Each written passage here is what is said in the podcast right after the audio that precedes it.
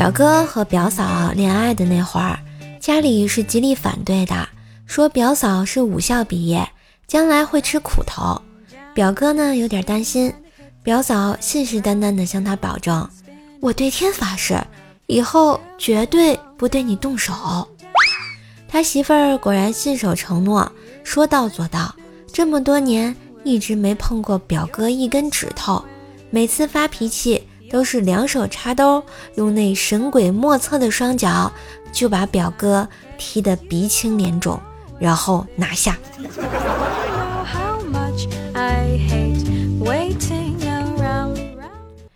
全体运动员在某体育馆二楼开表彰大会，忽然着火了，众人欲逃，发现门已被堵死，因为也不过二楼嘛，于是纷纷从二楼跳下。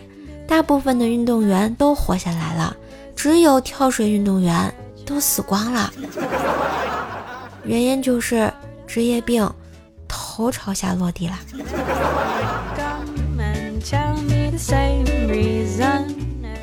老爸打电话问：“丫头，你妈说最近看不到你朋友圈了，你是不是把她屏蔽了呀？”听到我在电话里支支吾吾，老爸又说。跟老爸还有什么不能说的呀？啊，说吧，这是为啥呀？我叹了口气说道：“哼，人都怪老妈她自己。我每次发自拍，我老妈都要过来评论。闺女，这是你吗，咋一点都不像呢？这怎么说话呢？这是。”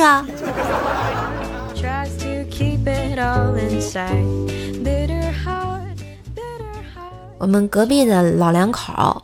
平时说话非常的风趣幽默、顽皮啊！一天呢，老头要出门遛弯儿，老太太叮嘱道：“老都老了，别扮酷，举手投足要适度，迷倒隔壁二大妈，小心老娘喝老醋。”然后老头唯唯诺诺地说道：“跟您混了几十年，点头鼓掌不发言。”哪有贼胆儿去偷腥？搓衣板上跪半年。不是，您俩真应该去这个什么中国新说唱啊，对的太溜了，一压两压三压的啊。但是看到这个老头子，想到我们冰棍哥搓板大侠，跟女朋友分手啦，他嫌我穷。我失魂落魄地蹲在天桥上哭，这时候突然有人拿了五块钱向我走来，居然当我是要饭的。我怒了。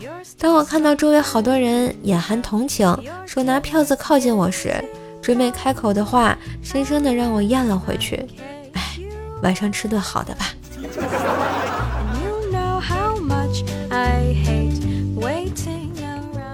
冰棍嫂说：“老公。”如果以后我要是走不动了，你会照顾我吗？冰棍哥回道：“呃，这个，呃，这个。”冰棍嫂继续说：“不要骗我哦，我要听真话。”冰棍哥就来了一句：“老婆，你看咱俩感情这么深，我知道你是不会拖累我的吧？啊？”冰棍嫂瞬间就很尴尬呀。然后就听说冰棍哥已经在搓衣板上跪了三天三夜，三更半夜一直没停歇，哦耶，还挺高兴。冰棍哥和冰棍嫂啊，比谁胆子更大，输了做饭。然后冰棍嫂亲了岳母一口，冰棍哥默默的就去厨房忙活了。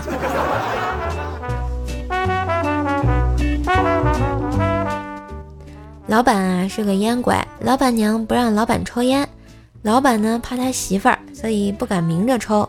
每次啊他抽烟都让我给他把风。今天也像往常一样，老板娘回来的时候，我在办公室门外很大声的咳嗽两声，然后老板娘突然冲我来，啪一巴掌打在我脸上，然后说：“我忍你很久了，你再调戏我试试。”